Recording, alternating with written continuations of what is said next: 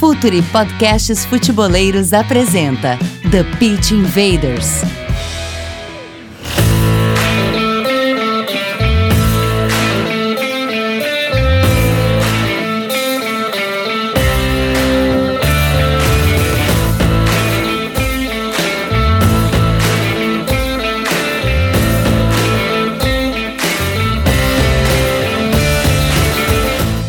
Futeboleiros! Olá, futeboleiras! Futuri, podcasts futeboleiros, apresenta The Pitch Invaders, episódio 124.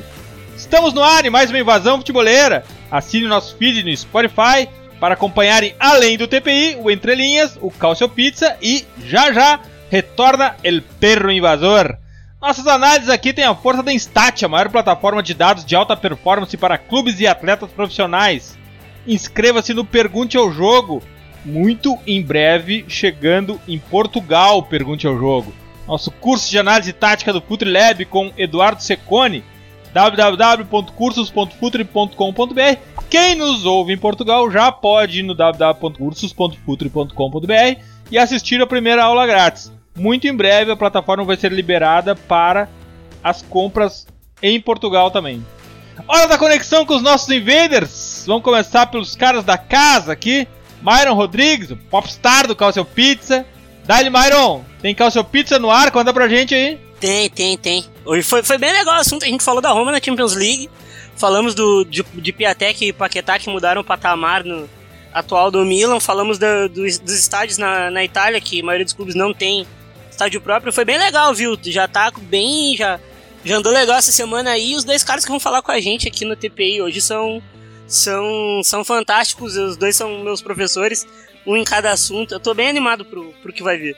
É, e o tema é bastante sedutor. A gente vai começar pelos convidados. A gente sempre tem ah, como propósito trazer gente que agregue, que nos ensinem sobre os temas que a gente vai tratar como pauta. A gente começa por Mozart Maranho, fundador do canal Olheiros no Twitter e profissional de educação física. Bem-vindo ao Futuri, bem-vindo ao The Pitch Invaders, Mozart. Grande prazer, Eduardo, grande prazer, Myron, Tomás, é, de participar do TPI e muito motivado para conversar sobre a participação brasileira, especialmente no Sul-Americano Sub-20. Puxa, que motivação é essa, hein? Porque tem coisa mais legal que a participação brasileira no, mundial, no, no, no Sul-Americano Sub-20. Mas isso vai ficar para pauta, porque é a hora de apresentar nosso parceiro, nosso parceiro de Portugal, Tomás da Cunha, fundador do sensacional canal 11 Médios no Twitter. Eu sigo e aprendo muito lá. E comentaristas da Eleven Sports. Seja bem-vindo, Tomás. Seja bem-vindo ao Futre. Seja bem-vindo ao The Pitch Invaders. Muito obrigado. Já sigo há muito tempo o Future e é muito bom estar aqui a fazer esta ligação entre Portugal e o Brasil. E ainda para mais para falar de um tema que, que me interessa muito, que é a formação dos jogadores, dos jovens jogadores que estão a aparecer e por isso vamos a isso, vai ser certamente uma grande conversa que vamos ter daqui para a frente. Invaders, vamos invadir o tesouro sul-americano!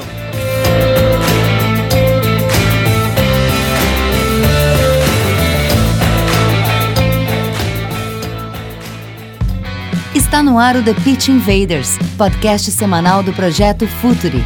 Cultura, análise e informação, com a profundidade que o futeboleiro merece.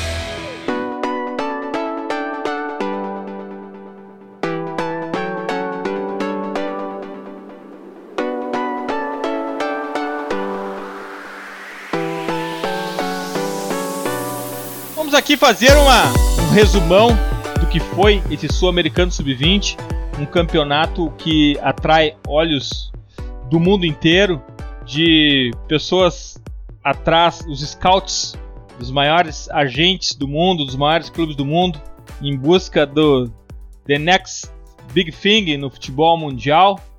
E para surpresa de muitos, mas não surpreende quem olha para trás e vê a participação brasileira em outros campeonatos sub-20, o Brasil ficou de fora do próximo mundial.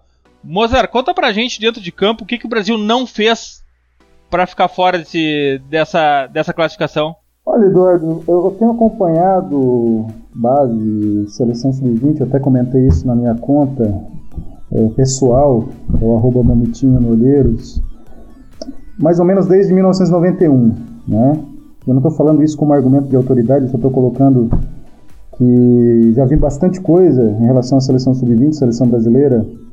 E no caso específico dessa seleção brasileira, desde que o Carlos Amadeu assumiu no início de 2018, é, nós vimos uma seleção que, mesmo nos amistosos com o grupo completo, e o grupo completo aqui a gente tem que pontuar: Vinícius Júnior, Paulinho, em alguns amistosos também o Rodrigo com os dois, Mauro Júnior e outros jogadores importantes que atuam na Europa. Matheus Cunha é um jogador muito importante também para essa geração e para a seleção. A seleção não vinha jogando bem. Não jogou bem contra o Chile, não jogou bem nos dois amistosos contra a Colômbia, mesmo com o Vinícius Júnior. E o Vinícius não jogou bem, o que é, um, o que é algo que nos chama muita atenção. Então não vinha bem com o grupo completo. Quando chega a convocação para o sul-americano, nós temos os desfalques desses jogadores de destaque na Europa. Né? Hoje a gente fala de Vinícius Júnior, a gente fala de jogador titular do Real Madrid e provavelmente convocado para a seleção principal agora em março e, para a Copa América, sobretudo sem a presença do Brasil no Mundial Sub-20. Né? Então, é, a seleção não vinha jogando bem completa, vai para o Sul-Americano com desfalques, é, o grande expoente técnico da seleção na convocação era o Rodrigo. Alguns jogadores convocados é, são contestáveis. Claro que vai muito da visão de cada um. Né? Eu tenho algumas restrições que amigos não têm.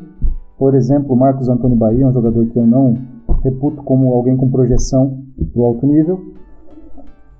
E aí o Carlos Amadeu começa o evento extremamente pressionado, e a gente não pode excluir aqui as questões extra-campo, né? Com a presença do Branco, enfim. Mas o fato é que não vinha jogando bem antes de branco, não vinha jogando bem com o grupo completo. E no Sul-Americano, desde a primeira partida, em que pese adversários sempre muito aguerridos, competitivos, né, muito motivados contra o Brasil, gramado também não era lá essas coisas, embora essa questão afete todas as equipes. O Brasil não se apresentou bem em nenhum momento, não controlou o jogo praticamente em nenhum momento, exceto talvez alguns minutos aí contra a Argentina na última partida quando fez uma apresentação digna. Então nós tivemos realmente muita dificuldade de construção de jogo, algumas, alguma esperança demasiada em atletas que não respondem, e eu cito Bahia, porque o Bahia não tem projeção e vinha de muita é, é, inatividade, litígio com o Atlético Paranaense, não joga no Estoril, dificilmente vai jogar no Shakhtar, e foi, digamos assim, o líder da seleção no meio campo, e ele não tem tamanho de futebol para isso, na minha visão. Escalação. Você coloca aí alguns jogadores que realmente não respondem. Carlos na lateral esquerda é um jogador que não respondeu e tem muita dificuldade de meio para frente. O Emerson na lateral direita é, não foi aquilo que se depositava esperança. Ele é um jogador que com mercado externo é, considerável, foi vendido para o Barcelona, fez um bom campeonato brasileiro pelo Atlético Mineiro, vinha bem na Ponte Preta antes de ir para o Atlético Mineiro. Então, jogadores não responderam, demorou para colocar o Cândido. Enfim, podemos pontuar uma série de erros do Carlos Amadeu aqui. Não é um técnico ruim, pelo contrário, eu sempre tive uma consideração grande pelo aspecto profissional do Amadeu, mas não vive um grande momento, não estava inspirado, se eu posso usar esse termo. Então não convocou bem, não escalou bem, não soube responder à, dificuldade da equipe durante o torneio também. Quando a equipe não jogava, ele não soube trazer soluções para isso, e já aconteceu disso em outros sul-americanos, o Brasil não começar bem, ter dificuldade de classificar e depois ir crescendo, isso não aconteceu. Não teve o pragmatismo necessário quando ele viu que o Brasil não ia ser campeão, e a vaga para o Mundial seria um prêmio de, de honra, um prêmio honroso. Então o Brasil não funcionou na fase final. Poderia ter trazido empate contra o Uruguai. Conseguiu perder um jogo depois de buscar o um empate em 2 a 2 e o empate contra o Uruguai classificaria o Brasil para o Mundial. E seria importante levar uma geração mesmo desfalcada para o Mundial. Então faltou tudo. Tá? O trabalho do Amadeu não foi bom. Tá? E eu estou falando de um técnico aqui que eu tenho como um técnico top na base brasileira. O que espanta, né? Nos espanta, como agora o Jardine fazendo um trabalho é, complicado no São Paulo, o Loz não conseguiu se afirmar no Corinthians. Eu estou falando dos melhores técnicos da base do Brasil. Zé Ricardo também com dificuldade. Então isso preocupa, porque é uma geração que a gente deposita esperança que possa é, sentar no trono né, da, da velha guarda em algum momento e não consegue andar. Né, como o Micali em 2017 não conseguiu classificar, e o Micali sempre foi um técnico que eu tive muita admiração. Então é, é difícil explicar é, que técnicos que sempre fizeram bons trabalhos na base não consigam, com bons jogadores brasileiros, fazerem uma seleção sub-20 decente. Os adversários eram fortes? Isso é muito de opinião de um para um. Mas eu entendo que dos jogadores que estavam no Sul-Americano Sub-20, alguns dos brasileiros eram os que mais tinham projeção. Daqui a dois anos, talvez, vários desses brasileiros que estavam no elenco possivelmente estarão em grandes clubes, alguns na Europa, fazendo, tendo destaque, e alguns dos adversários estarão penando, como aconteceu de 2017 para cá. Se a gente pegar 2017, os jogadores brasileiros que não classificaram para o Mundial, quase todos os principais estão em grande nível. E aí a gente tem que citar o Paquetá no Milan, o Richarlison no Everton, o David Neres que acabou de fazer uma bela partida contra o Real Madrid na Liga dos Campeões, e outros vários. Enquanto você vê o Rodrigo Amaral no Uruguai não consegue jogar, o De La Cruz sofre no River Plate, né? Enfim, você vê os adversários, o Soteudo, que agora veio para o Santos, não conseguiu desenvolver a carreira desde aquele sul-americano e mundial. Então, os adversários não conseguem se afirmar, mas vão bem como seleção. Os brasileiros conseguem se afirmar, mas não vão bem como seleção. Então, o problema não é geração, embora a gente conteste um outro jogador no outro nome. O problema, na minha visão, foi a construção da equipe, que não funcionou desde o elenco completo com os europeus. Por que, que isso aconteceu? O Amadeu é o que deve mais respostas a todos nós. Tomás, para a gente avançar nos highlights da, do, da Copa Sul-Americana Sub-20, a gente precisa ultrapassar a pauta Brasil. E o teu olhar distante de Portugal, como foi o Brasil para ti? É, é, impossível não concordar com a, com a maior parte das ideias que o Mozart foi referindo, desde logo para percebermos um pouco daquilo que foi a participação do Brasil, basta dizer que, na minha opinião, e acho que na opinião de muitos, o, o Felipe, que é o, guarda-redes, ou o goleiro, como vocês chamam, foi talvez o jogador mais destacado do Brasil ao longo da competição, e isso é elucidativo dos problemas que a equipa foi tendo.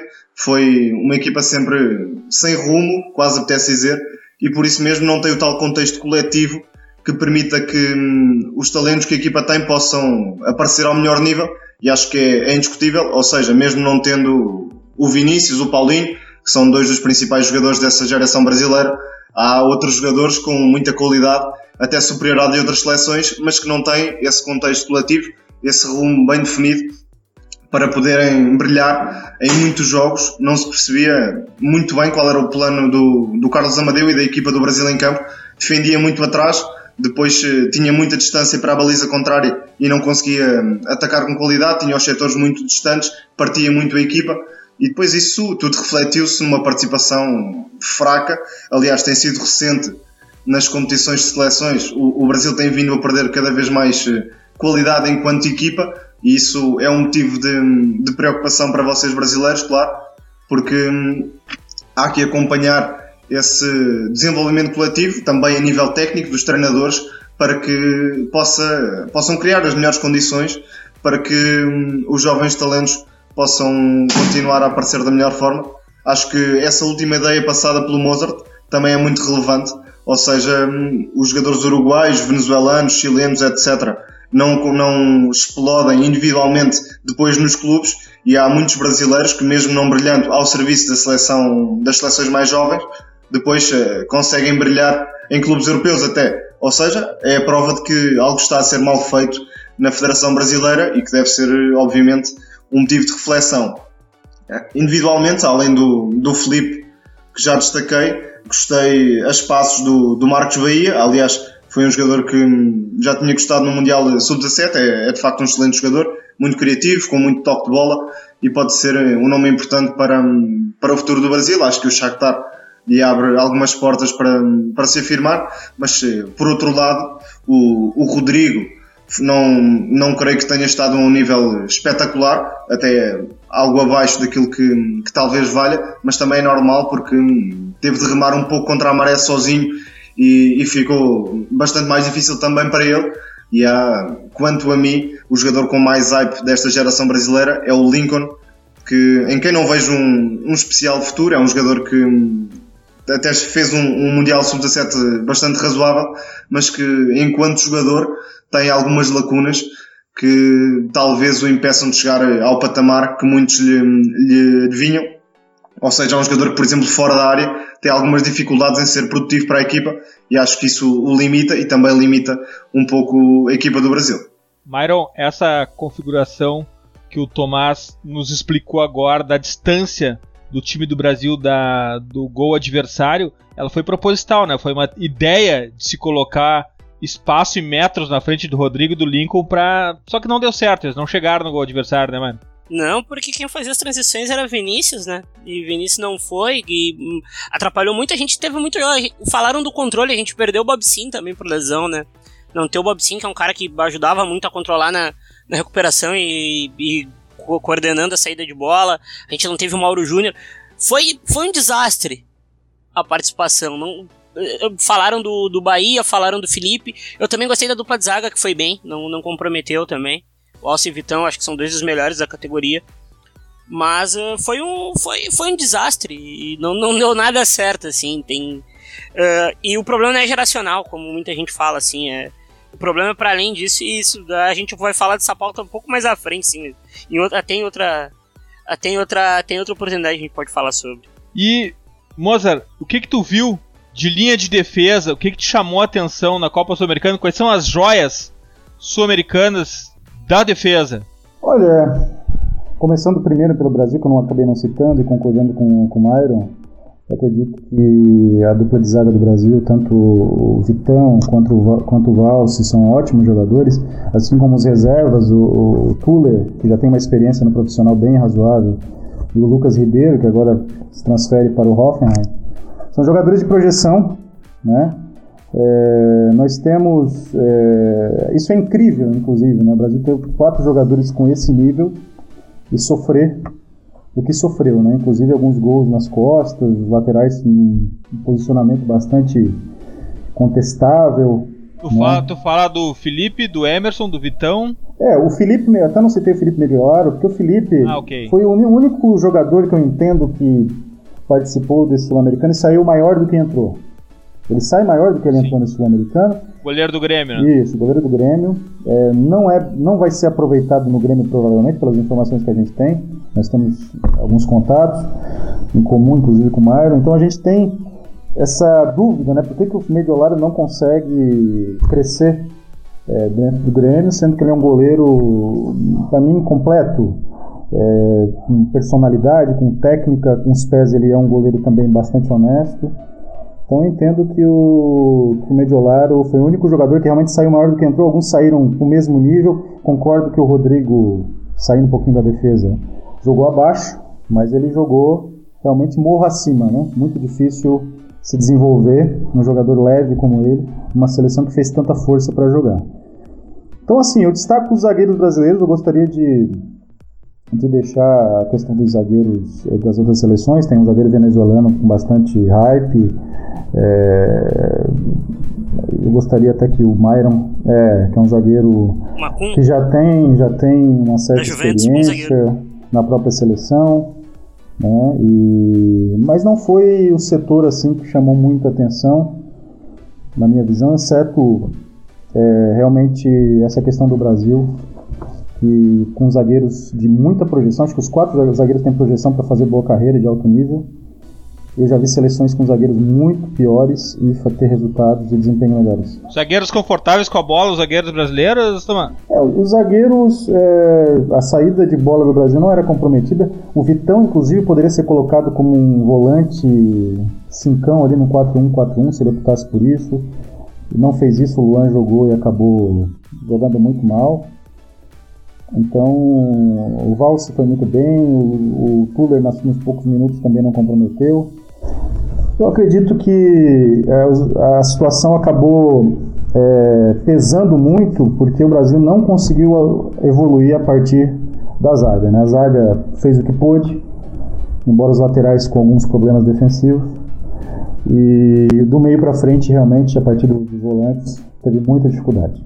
Tomás, o que, que, tu achou da linha defensiva desse, dessa, dessa Copa Sul-Americana Sub-20? que, que tu destaca de jogadores. E eu queria saber de ti qual modelo de centrais que tu viu. Centrais confortáveis com a bola?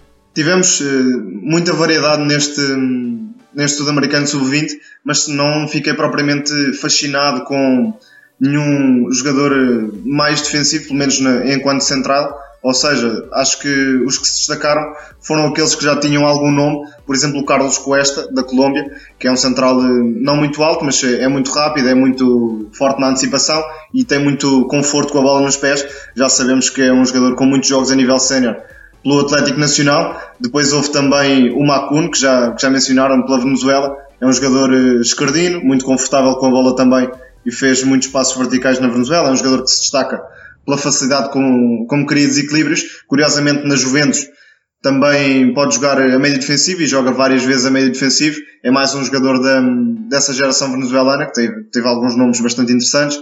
No Uruguai, o Mendes é um central também a ter em conta, muito acertado, com aquele estilo algo duro que, que caracteriza os centrais uruguais, mas bastante competente, erra muito pouco ao longo dos encontros e por isso é, é sempre um, um porto seguro, digamos assim, para qualquer defesa. Também mudando de seleção, o Pérez na Argentina, que é um jogador eh, que até foi para o Atlético de Madrid também no mesmo estilo, ou seja, um jogador agressivo, sempre muito procura muito o contacto físico, mas que raramente comete, comete erros e por isso é um jogador bastante fiável. Foi para o Atlético de Madrid também agora. Curiosamente não vimos muito do Valerdi, que é o tal eh, prodígio argentino que foi para o Borussia Dortmund.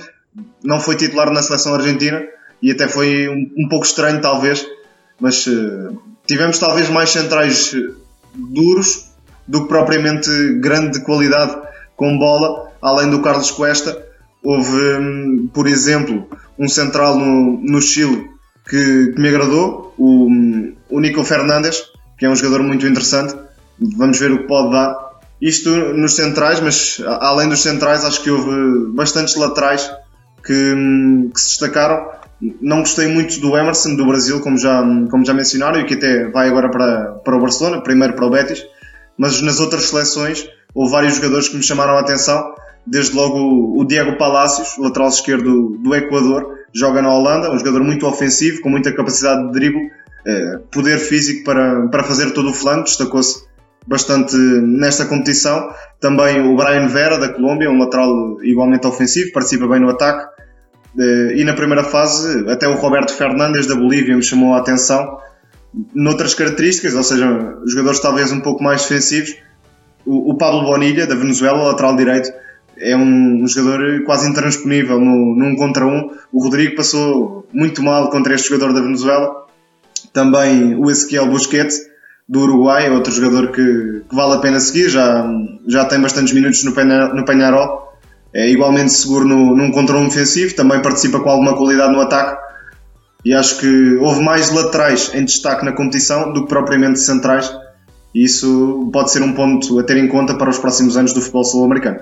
Foi essa a tua visão também, Myron? O que tu achou dos centrais e dos laterais do sul-americano sub-20? Eu concordo muito e eu acho que até o Carlos Cuesta, que foi citado aqui, eu acho um talento muito bom, assim, ele é, ele é um cara que eu vai, acho que vai virar mais de volante, né, até pela altura, andei conversando com, com o Dazzler, nosso grande amigo aqui, e uma, uma característica que eu notei, os zagueiros mais dos outros países uh, da Colômbia, do Equador, eles eram mais zagueiros uh, confortáveis com bola e muito bom de muito bom de zagueiro de caça, assim, nada muito posicional, nada muito de esperar na linha e fazer o desarme, assim. Eu, eu gostei bastante uh, dessa característica, não do.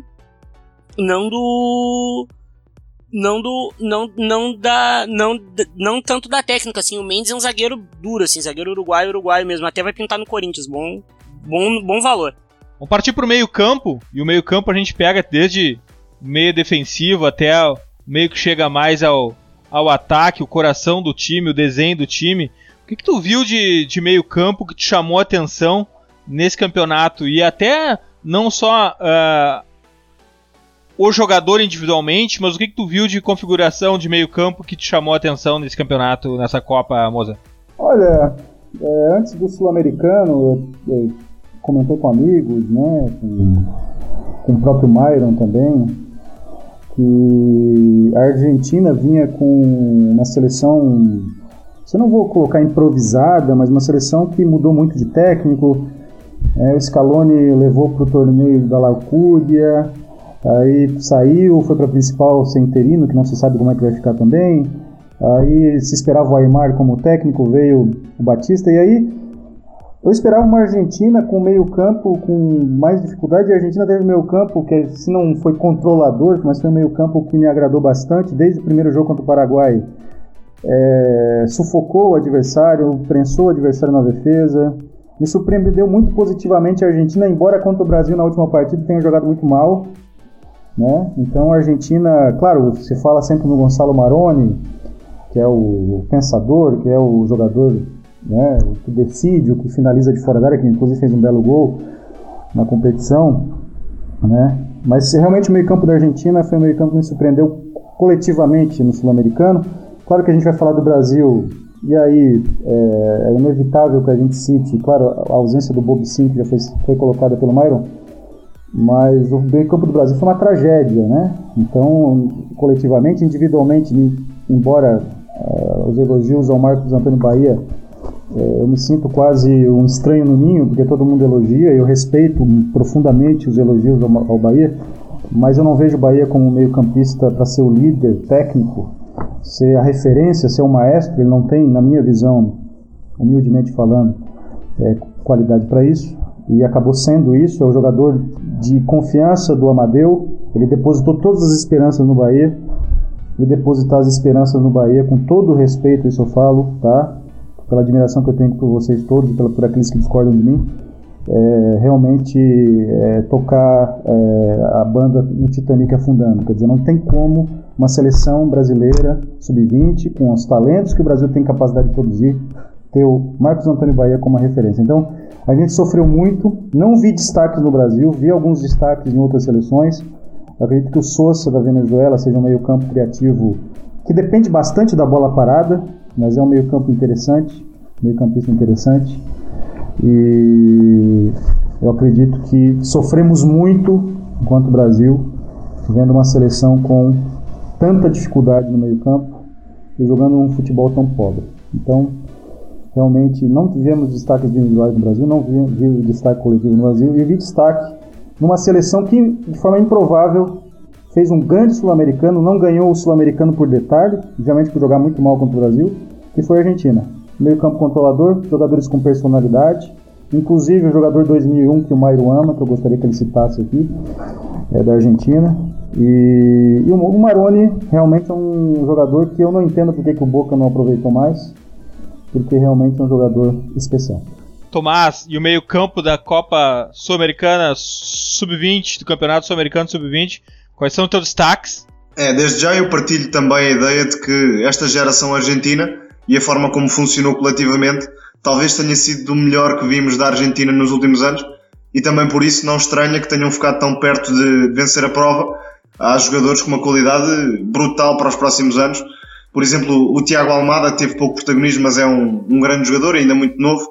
O Pedro Della Vega é outro talento incrível, tem uma qualidade fantástica o, o Gonzalo Maroni, como, como mencionado, outro grande jogador, mas focando-me um bocadinho mais atrás, gostei bastante do, de ver o Santiago Souza, é um, um excelente número 6, um jogador para participar na, na base da jogada, como pensador, é um jogador muito confortável com bola. No, número 6 número 6 em Portugal é o primeiro a primeira posição do meio campo? É, o, o médio mais recuado. O médio mais recuado. É, é, é que no Brasil é o 5 esse. É, então, peço desculpa, é exatamente isso. Falta essa referência. Não, tem problema. Falta essa referência. É o jogador mais recuado do meio campo, participa mais na base. O, o Santiago Souza, um jogador muito cerebral, consegue facilmente ligar setores, tem uma qualidade de passe fantástica, gostei bastante de o ver eh, no meio campo argentino.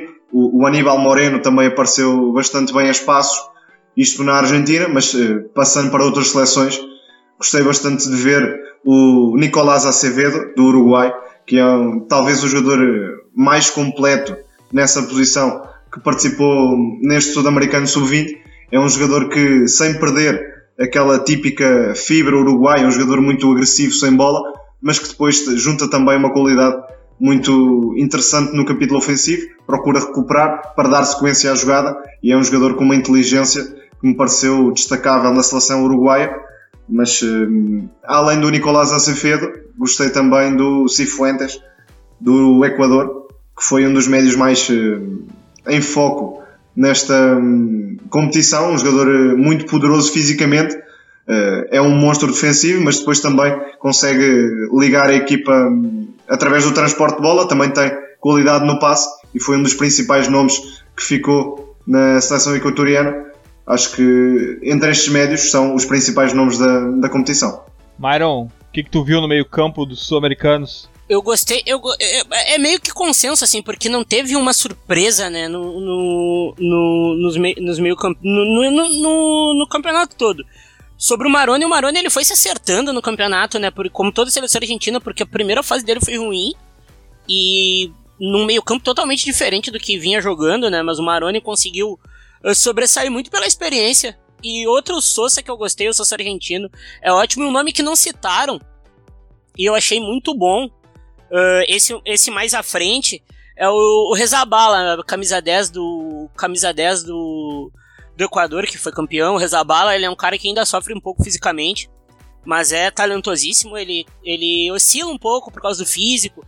Ele ainda sofre com as divididas porque ele é magrinho, mas ele é um cara muito, muito, muito talentoso. O Ismael Souza eu achei. Eu achei um cara fantástico, muito bom de bola parada, mas é um cara cerebral. Ele consegue ele consegue organizar muito bem o jogo. Eu senti falta do Almada com mais espaço, mas o Almada tem só 17 anos, né? Ele é nascido em 2001. Ele é um menino talentoso, já é titular no, no Velho Sarsfield, que é uma das sensações do campeonato argentino. Senti falta do Pedro de la Vega também, na Argentina. Esses dois meninos deveriam ter jogado mais. E, e, e fica também a tristeza pelo que a gente não viu, né? Dos brasileiros, como Mauro Júnior, que deveria estar tá lá também. Mas desses meninos aí que despontaram aí foram os que eu mais gostei. Eu tô junto com, tô junto com eles. Mozart, chegamos ao ataque que tipo de atacante que se despontou? Muita velocidade? Muito talento a ser lapidado ainda do Sul-Americano Sub-20? Quais são os nomes que chamaram atenção? É, se... se tu não falar do Hurtado. Então, se formos falar de força e velocidade, o Hurtado realmente foi um jogador impressionante, né? É, foi um jogador rompedor, né? É, quase imparável em alguns momentos. Até de forma maldosa, algumas pessoas falaram da possibilidade de adulteração de idade. Isso para mim é uma, é uma ilação mas é um jogador realmente que chamou muito atenção por essas características. Tecnicamente, a relação com a bola não é trágica também, ele tem uma relação com a bola bem razoável.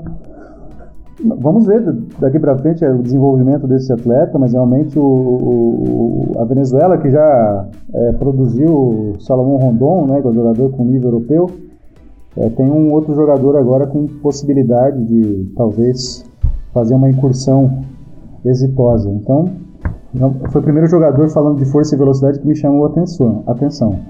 É, acredito que é, no caso brasileiro, vou voltar para o caso brasileiro, nós tivemos muito mais decepções do que jogadores com destaque. É, o Amadeu começou a competição com Marquinhos Cipriano e Rodrigo, com Lincoln referência.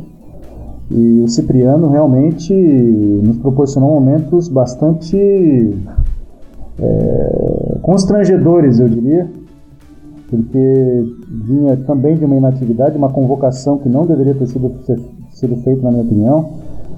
Vinha de inatividade, ficou em litígio com São Paulo bastante tempo. Parece que foi um critério de convocação. Você entra em litígio, você ganha moral né, com a comissão técnica da convocação e não jogou absolutamente nada, não construiu uma jogada, não passou num contra um, não conseguia passar por ninguém.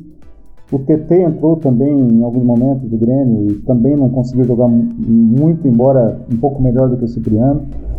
Toró, outro jogador nenhuma condição de ser convocado, foi convocado. E também momentos constrangedores. É, é até difícil fazer essas críticas tão duras, assim, parece que a gente é um pouco é, ácido demais, mas não, tem, não vem outros adjetivos que não sejam esses. É, o Rodrigo abaixo, embora tenha salvado a seleção, tenha salvo a seleção, aliás, na primeira fase, conseguiu decidir o jogo contra a Venezuela, cavou um pênalti contra a Bolívia, quer dizer, ele conseguiu ainda fazer a seleção respirar por aparelhos durante o evento, embora abaixo do que ele pode, muito abaixo do potencial dele.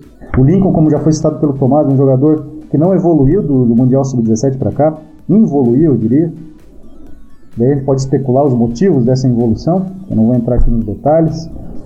Então, assim, no, no caso brasileiro, a gente não teve destaque no ataque, embora é, com um raro lampejo ou outro do Rodrigo, que acabou salvando a seleção, embora abaixo. Eu acredito que o jogador colombiano, Angulo, né?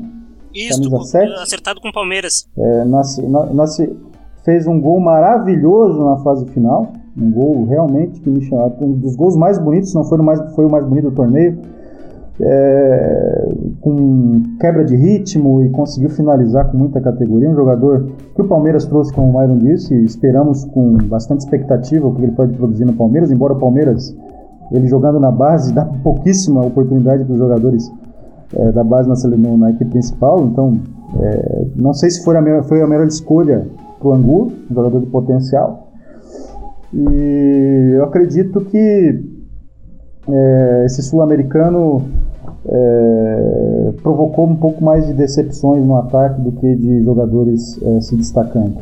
Eu deixo para os colegas falarem dos demais. E aí, Tomás, o que, que tu viu de jovens atacantes? Que é uma idade muito característica de velocidade, de um contra um, né? O típico da idade. O que, que tu enxergou de atacantes rápidos, velozes e com talento nesse, nesse campeonato?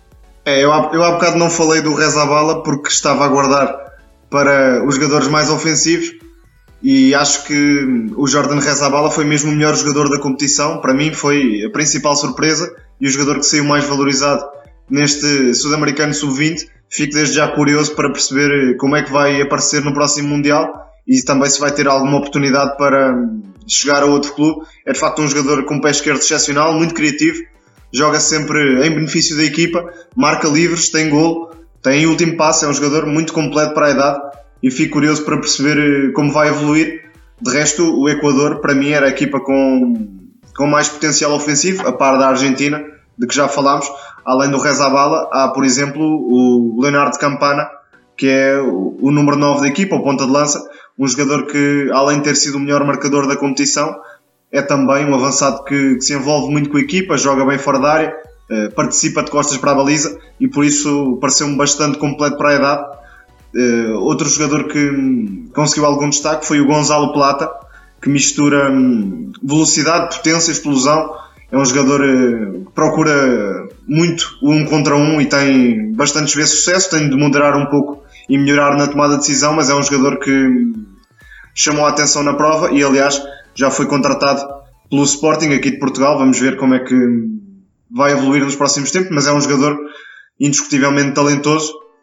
Uh, além do, do Equador, passo para o Uruguai, onde acho que o Nicolás Chiapacasa, que é um jogador que faz parte dos quadros do Atlético Madrid, mas está emprestado ao Parma, acho que foi um jogador decisivo no ataque uruguaio. É, é um jogador hum, muito rápido, consegue ganhar metros para a equipa, não é propriamente um jogador para talvez se desenvolverem em espaços curtos, mas em espaços largos.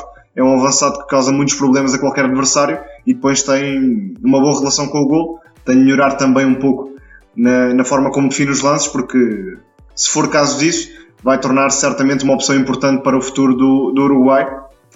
Uh, além dos que, dos que já falaram também, vou claro ao, ao Ian Hurtado, que é o, o, o número 9 da, da Venezuela, o tal avançado muito poderoso fisicamente, fez a, a diferença contra qualquer defesa, tem um, uma maturidade física impressionante, mas é também um jogador que, além disso, me pareceu ter alguma qualidade técnica para as características que tem, obviamente, e por isso pode ser um jogador a ter em conta também no futuro da Venezuela, tal como o Samuel Souza, bom pé esquerdo, joga bem em qualquer corredor, eh, cruza bem, marca bem livres, um excelente jogador que, que apareceu neste Sul-Americano Sub-20. E depois, já agora, para terminar, acho que a Colômbia, não tendo propriamente uma seleção muito talentosa, apareceu com um ou outro bom jogador. O, o Angulo, acho que foi a principal referência da equipa ao longo da prova, e é um jogador assim, um pouco na linha do, do Marlos Moreno, um jogador eh, baixinho, muito rápido, procura muito um contra um, tem algum golo. Acho que foi o principal destaque da seleção colombiana, já que o, o Tolosa é um jogador criativo, mas ainda muito pouco consistente e não deu muito de forma hum, bem presente à seleção da Colômbia.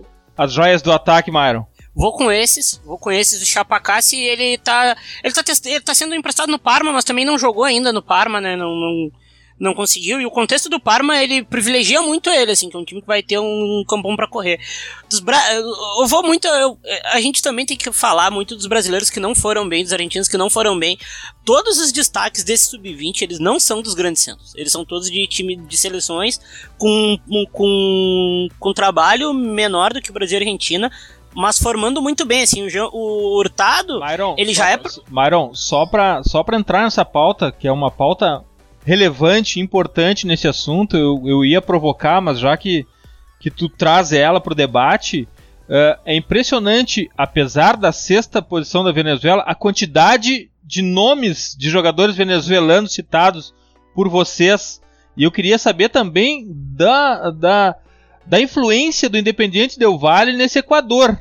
Esses são, são, são pontos que chamou a atenção. Jogadores do Independiente Del Valle no, no time campeão e o grande número de bons jogadores da Venezuela, apesar de ter ficado fora da, da, da Copa, mas tu, vocês falaram mais em venezuelanos do que em colombianos. Sim, não. A, Venezuela ela vem fazendo um trabalho de base muito forte, né? Desde o último Mundial, tanto que foram vice com o Soteudo, Wilker Farines, uh, o Ian Herrera, que vai jogar no Manchester City na temporada que vem. Teve quem mais naquele time? Tinha um meio-campista muito bom que me fugiu o nome agora. E, e, e essa seleção é uma seleção muito forte, assim. Ela não tem ela não, ela não é fraca. Eu ainda acho ela, eu acho ela um degrau abaixo das europeias. Eu acho que Portugal, Portugal não, é, eu acho que Portugal vem muito forte, mas uh, isso, o meio é o meio campista, o, o, Ian, o Ian Hurtado, na minha opinião, ele, o campanha foi escolhido MVP, se eu não me engano, mas para mim o, o Hurtado foi muito melhor que ele por tudo que o Hurtado oferece. É um cara de muita força, muita, muita, profundidade, muita profundidade. Uh, e como, como tu falou do Del Valle, o Del Valle, cara, desde há 4, 5 anos atrás, vem fazendo um trabalho de base muito forte, muito forte. Os torneios na, os torneios na América Latina são sediados lá no centro de treinamento deles. A gente até fez uma matéria uns, um ano atrás, dois anos atrás, falando desse clube eu acho que o futuro do, o futuro do futebol equatoriano passa muito por eles. E o futuro do futebol o futuro do futebol uh, venezuelano que nenhum dos meninos quase joga no seu país eles vão todos uh, sair mais cedo. Mas a maturação lá o trabalho de base ele é muito bem feito porque a Double Pass tá lá também né? A Venezuela a Venezuela e o Equador eles trabalham muito sério eles, como são países reduzidos, de demanda reduzida, de, com inúmeros problemas, não é um problema geracional que vai acontecer no Brasil ou na Argentina, mas são dois países que trabalham muito sério muito forte. É, acho que, isso, acho que isso é uma ideia clara que ficou também deste Sul-Americano Sub-20, ou seja, o, o crescimento constante dessas seleções mais pequenas, como a Venezuela ou o Equador, por exemplo, e cada vez vemos provas mais equilibradas e até mais dificuldades para a Argentina, Brasil, que antes eram totalmente dominadores e agora já têm muito mais dificuldades para se destacar eh, enquanto coletivo e, e mesmo em termos de talento. Obviamente a Argentina e o Brasil continuam a ter, a ter, mais talento em bruto, mas a Venezuela e o Equador aproveitam muito bem os talentos que formam, com alguns clubes em destaque, desde logo o Independiente del Valle, como, como mencionaram. Tem, o Rezabala saiu de lá, bem como o Gonzalo Plata, por exemplo. Mozart, eu queria pegar a tua opinião como uh, profissional de educação física em relação à, à idade de 20 anos uh, como uh, uma idade fundamental para transição. O Aulazo, presidente do, do Olympique de Lyon, sempre fala, né? É, é, um, é uma fotografia muito incerta o jogador de 20 anos, porque não se sabe aonde que ele pode chegar. É mais, é mais, é mais, é mais confortável tu acertar dentro da janela entre o 21 e o 23. O 21 onde ele está começando a se firmar e o 23 ele já, já virou o que tem que, o que provavelmente ele será no mundo do futebol profissional. Conta pra gente sobre essa ideia de 20 anos, a transição, a insegurança, a confiança e que fotografia a gente pode ter desses jogadores. Olha, a gente tem contextos diferentes no mundo, né? É, e tem vários aspectos que influenciam um jogador é, jovem que atinge os 20 anos vingar ou não. Tem aspectos realmente é, físicos, técnicos, mas tem também aspectos de gestão de carreira, de comprometimento com a carreira, de profissionalismo. Então, são muitos aspectos envolvidos, são muitos aspectos envolvidos em relação à pressão e a forma como esse jogador é administrado na base.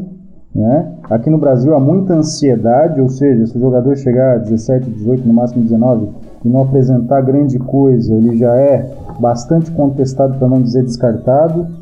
Então, assim, os clubes que têm um, uma gestão na base com profissionais é, de maior capacidade e de maior leitura da realidade conseguem aproveitar ao máximo os jogadores que vão chegando aos 20 anos, 19 anos, 20 anos na equipe principal. A transição ela depende também de vários aspectos, porque tem clubes, por exemplo, no Brasil, que trabalham muito bem na base ou melhoraram seu trabalho de base e não encontram espaço para transição. E outros clubes que têm a gestão da base extremamente contestada é, conseguem encaixar esses jogadores na equipe principal e esses jogadores ganham valor de mercado, conseguem se desenvolver com minutos na equipe principal.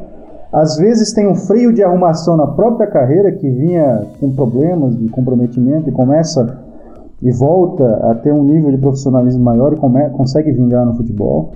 Então, o exemplo brasileiro acaba não sendo uma referência para o mundo, porque nós temos características muito peculiares. Né? As próprias seleções sub-20, quando se apresentam para o mundo, elas não são um retrato da base brasileira em alguns aspectos. Não são um retrato da geração, eu sempre digo isso. Seleção brasileira sub-20 não é a geração brasileira sub-20, nem em nomes e nem em desempenho. Então você vê gerações, três gerações das últimas quatro que já foram citadas aqui não classificaram para o Mundial, e as três gerações que não classificaram para o Mundial, duas delas já botaram vários jogadores na seleção principal, e eu tenho certeza que essa geração que não classificou vai botar jogador na seleção principal. Então o Brasil não é referência nesse aspecto de administração de jogadores jovens, e eu acredito que há mais paciência, há um trabalho de mais médio e longo prazo fora do Brasil do que no Brasil. Muitos jogadores chegam aos 21, 22 anos ainda com, a, com crédito, né? As pessoas citam muito a Itália, e o Myron é especialista em Itália, né? Onde os jogadores, às vezes, com 21, 22 anos, ainda em processo de desenvolvimento e com crédito para se desenvolver. E não já tratado como aquilo que o nosso amigo Gustavo Vargas chama de foguete molhado, né? Um jogador que não tem mais como explodir, não tem mais como é, é, é, realmente deslanchar na carreira. Então, o Brasil é uma referência que acaba não sendo referência porque nós temos muita confusão. Os clubes trabalham diferente, os clubes têm características diferentes, as gestões mudam muito, né? a visão muda muito. Então, você pega o Palmeiras hoje que trabalha melhor do que trabalhava no passado na base, não tem espaço. Você pega o Santos que tem uma gestão de base extremamente criticada, mas consegue formar, revelar, encaixar no, no principal com transição, vender bem né? E mesmo aqueles que não têm tanto poder de, de, mercado externo conseguem se destacar no clube. Então você pega Gustavo Henrique, você pega Arthur Gomes, jogadores que não são super craques, mas conseguem é, ter uma, um desenvolvimento na carreira. Então, o que eu posso falar como profissional de educação física para finalizar é que o Brasil é complexo. O contexto do futebol brasileiro de Brasil é muito complexo. Então a gente não tem é, como traçar um perfil. Né? São vários perfis né? E isso acaba dificultando para os próprios, próprios profissionais. Eu tenho alguns contatos com profissionais, fisiologistas, é, já fui colega de fisiologista de clube profissional e a gente conversava muito sobre isso. E ele ficava impressionado com situações que ele via no clube, que às vezes cobria a cabeça e descobria os pés. Quer dizer, fazia um grande trabalho na área fisiológica, mas tinha uma série de problemas pessoais e sociais em outras áreas. Tomás, tu não vai embora daqui sem nos trazer um resumo do Portugal Sub-20, do Portugal Geração 99-2000. Quais são os talentos que tem para apresentar para nós, para a gente ficar de olho aqui?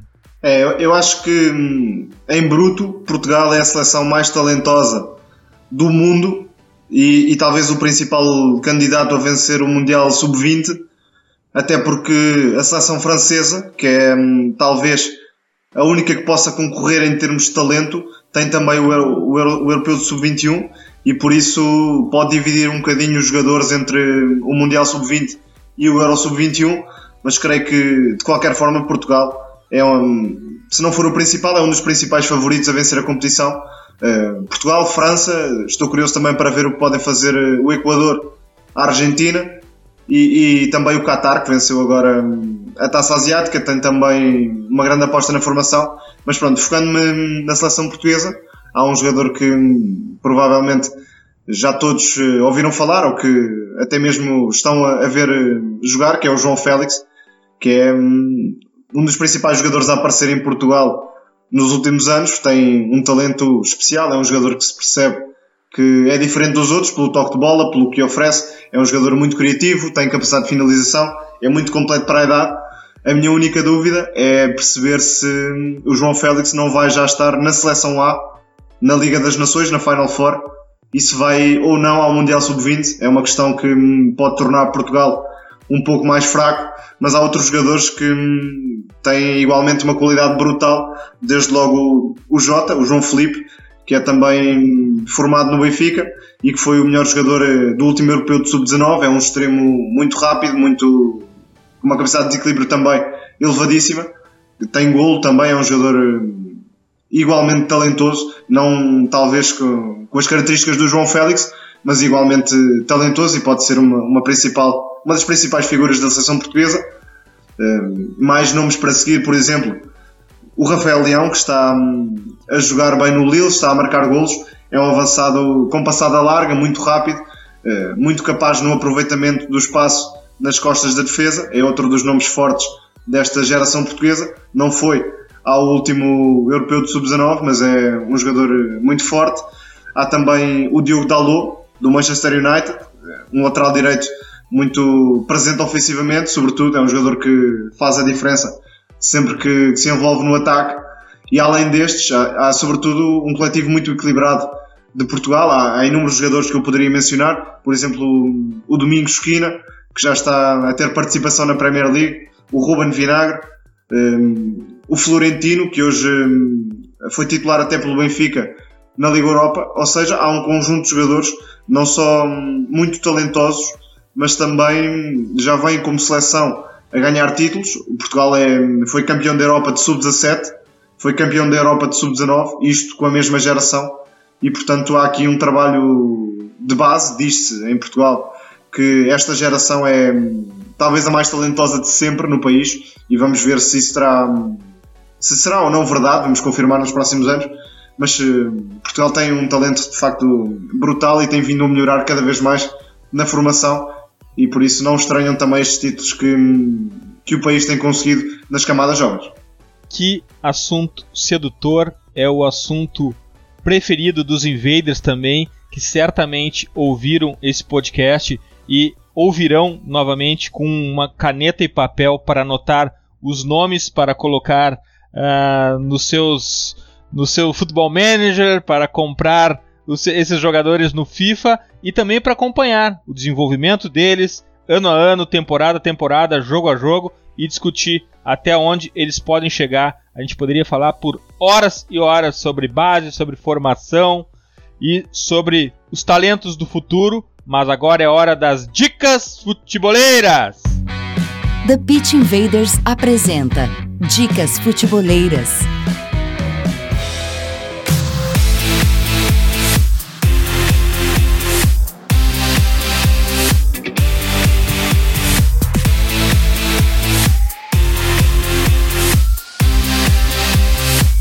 Bom, minhas dicas futeboleiras dessa semana são três e eu trago duas domésticas.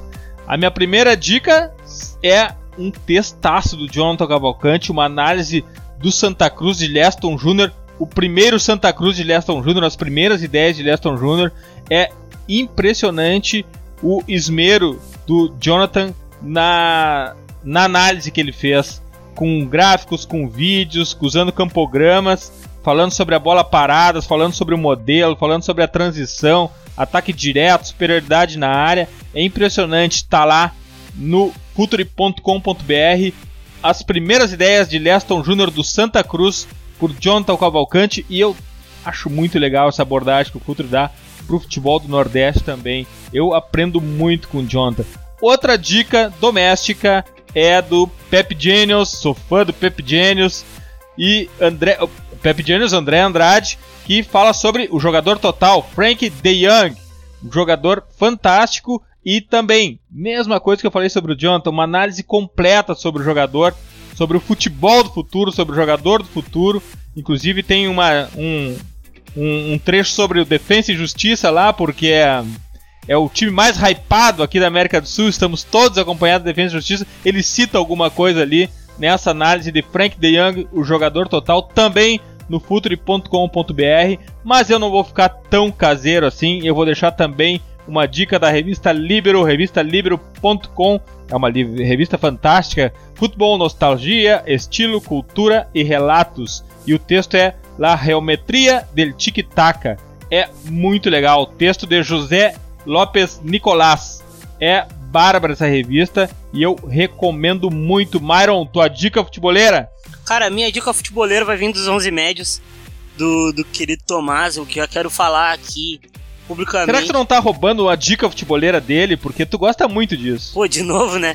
Mas eu quero falar aqui pra, pro, pro Tomás aqui que o 11 médios inspira muito a gente vindo de Alemar, eu, a gente até debate que nas conversas em off no Future que é impressionante quanto Portugal nos dá de pauta, nos dá de entendimento de jogo, porque vocês sentem um jogo totalmente diferente da gente. É uma, é uma grande aula aí. Uh, o nome do texto é Bom Passe, é o que fala.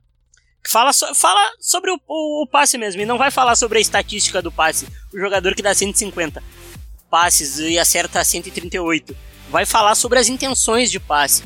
E eles usam, eles usam uma conversa, uma, uma entrevista do Chave no meio que também é meio disruptiva com a, com a estatística. Eu gostei muito desse texto e eu sempre gosto de conversar sobre, uh, sobre, a, sobre os números e sobre o entendimento dos números e para que, que a gente usa os números. Uh, agradecei já ao Tomás, ao Momito. O Momito sabe da, admiração e se eu gosto de futebol de base é muito por causa dos olheiros. Eu me lembro que eu tinha uh, meus 20 anos ali e lia esses caras todos os dias, ele, Dasler Marques, Gustavo Vargas, Pedro Venâncio, é isso. Hoje eu consigo ter um convívio com esses caras, eu fico muito feliz de estar aí. Obrigadão, viu, presidente? Um baita papo pra variar aqui na firma. Graças, Byron. Graças, presidente. Mozart, tua dica futeboleira? Então, primeiro quero agradecer a presença no, no podcast, o Myron é, falou do Olheiros, né? O Olheiros é um grande formador de profissionais do futebol, jornalistas e profissionais em clubes, então tenho muito orgulho de ter participado, ajudado a fundar o projeto e ver tantos amigos, colegas que passaram pelo Olheiros se destacando, se tornando profissionais de referência no futebol. Sobre minha dica, é, eu vou sair um pouco do campo em si e vou colocar em pauta questões um pouquinho mais acadêmicas e a minha dica é A Memória da Copa de 70. É um livro é, do Marco Antônio Salvador e do professor Antônio Jorge Soares. É, eu tive o prazer de ter o professor Antônio Jorge na minha banca de dissertação de mestrado, que foi sobre a Copa de 94. Também uma análise um pouco mais acadêmica sobre identidade nacional e não sobre como a, a seleção jogava. E nesse livro sobre a Copa de 70, é, o professor Antônio Jorge e o seu orientando Marco Antônio Salvador é, fazem uma análise crítica sobre o mito romântico, né, sendo uma redundância, sobre por que a seleção venceu a Copa de 70. Né? Se discute muito o, a reunião de craques né, que havia na Copa de 70 como grande motivo e desconsidera-se a presença, por exemplo, da ciência naquele momento no esporte. E eles tiveram a sorte, no caso do professor Antônio Jorge Soares, de ter contato com o professor Lamartine Pereira da Costa, na Universidade de Gama Filho, no Rio de Janeiro. E o professor Lamartine simplesmente foi o responsável pela utilização do método Cooper, tanto para as Olimpíadas de 68, como para a seleção brasileira visando a Copa de 70, que foi no México. Então se desconsidera a ciência, se desconsidera o tempo de preparação daquela seleção e se usa o discurso romântico de reunião de craques, cinco camisas 10, que, claro, são aspectos importantes, mas que fazem parte, repito, desse discurso romântico. Então, é um livro muito interessante, é um lado mais acadêmico, mas serve para refletir um pouco sobre como se discute futebol no Brasil. Né? Eu sempre fui um crítico, sou um crítico do saudosismo, né? É, para usar uma expressão portuguesa, a gente fala em sebastianismo, né? A volta de Dom Sebastião um dia vai voltar, né? O salvador da pátria. E, e vocês fazem esse trabalho muito interessante de discussão do futebol, do jogo em si, né, da ciência no futebol, da análise né, técnica no futebol. E o Brasil realmente muito eivado ainda, e boa parte da mídia esportiva ainda é muito eivada de discurso romântico e discurso saudosista. Esse livro, desses dois brilhantes acadêmicos, ajuda a elucidar algumas situações e desconstruir certos mitos sobre o futebol brasileiro. Agradeço muito a presença, foi muito gostoso participar do evento. Moza, muito obrigado pela tua presença, muito obrigado pelo teu conhecimento, muito obrigado pelo Olheiros. Volto sempre, o Futuro e o The Pit Invaders está à tua disposição. Agradeço, é um prazer enorme. Um grande abraço. Tomás, tua dica futeboleira? É, primeiro vou agradecer eh, ao Mairon pelos elogios que, que deixou aos 11 médios. É muito bom saber que, que chegamos às pessoas, que motivamos quem nos lê a pensar sobre, sobre o jogo, sobre os textos que escrevemos, porque hum, foi esse o objetivo, era isso que, que queríamos quando criámos o projeto. Ainda é recente, vamos continuar hum, a trazer coisas novas. Uh, agradeço porque não fui eu que escrevi esse texto mencionado, foi o meu colega João Almeida Rosa, mas ainda assim é bom para o projeto, para 11 médios, por isso fica desde já também o meu agradecimento ao Mairon e também a, a ti Eduardo que já sugeriste a nossa página várias vezes, fica o meu agradecimento por isso mesmo. Vou à dica futeboleira agora, eu gostei muito e já que estamos eh, numa semana em que o Ajax eh, se bateu de forma tremenda com o Real Madrid, fez uma, uma excelente exibição, apesar da derrota. Eu gostei muito de um artigo do New York Times sobre o Ajax, fala um pouco sobre o modelo da formação do clube holandês. Acho que é um clube que, que nos interessa a todos. É, falo por mim, mas acho que é uma opinião extensível a todos. É um clube fantástico e vale a pena sempre saber mais sobre as profundezas daquele clube, como trabalha a formação qual é a ideia que sustenta todo aquele hum, crescimento. E por isso o artigo chama-se hum, At Ajax, One Star Goes, Another is Going and More Are Always Coming.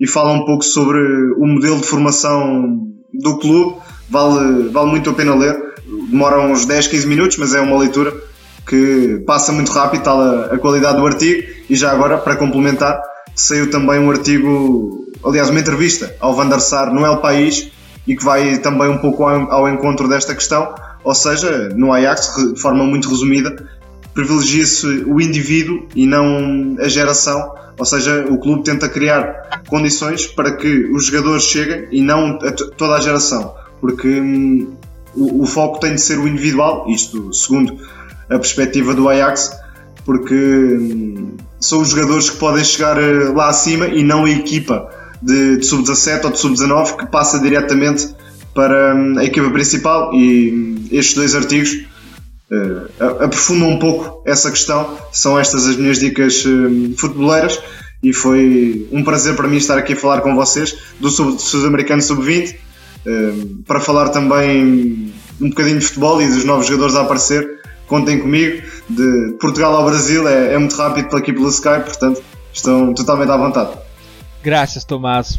Parabéns pela Eleven Sports. Muito obrigado pelo 11 Médios.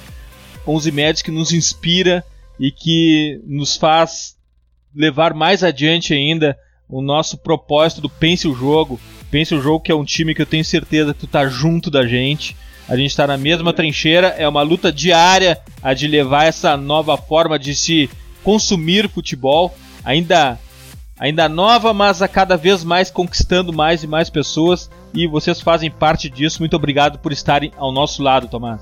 É, e não, e não falei disso, mas claro que o Future é um projeto de referência e esteve também na base da, da criação do 11 Médios, porque é certamente em língua portuguesa talvez o melhor projeto a falar de futebol e a discutir o jogo. Portanto, continuem, fazem um trabalho excelente e aqui em Portugal também vão cada vez mais ganhando seguidores pela, pela qualidade que, que vão demonstrando. Muito obrigado, Invaders! Graças por estarmos juntos e mais esse TPI. Nos encontramos a qualquer hora no Instagram, no Facebook, no Twitter, no Spotify e o convite de todo o TPI.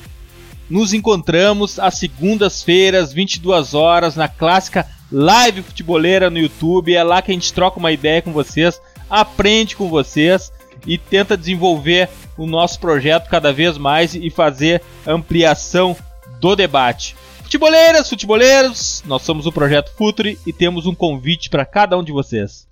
Pense o jogo. Abraço e até a próxima invasão, The Pit Invader.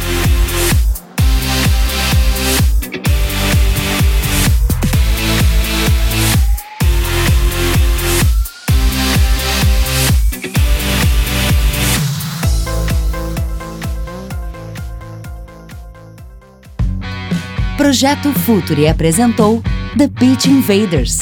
Acesse www.futuri.com.br. Pense o jogo.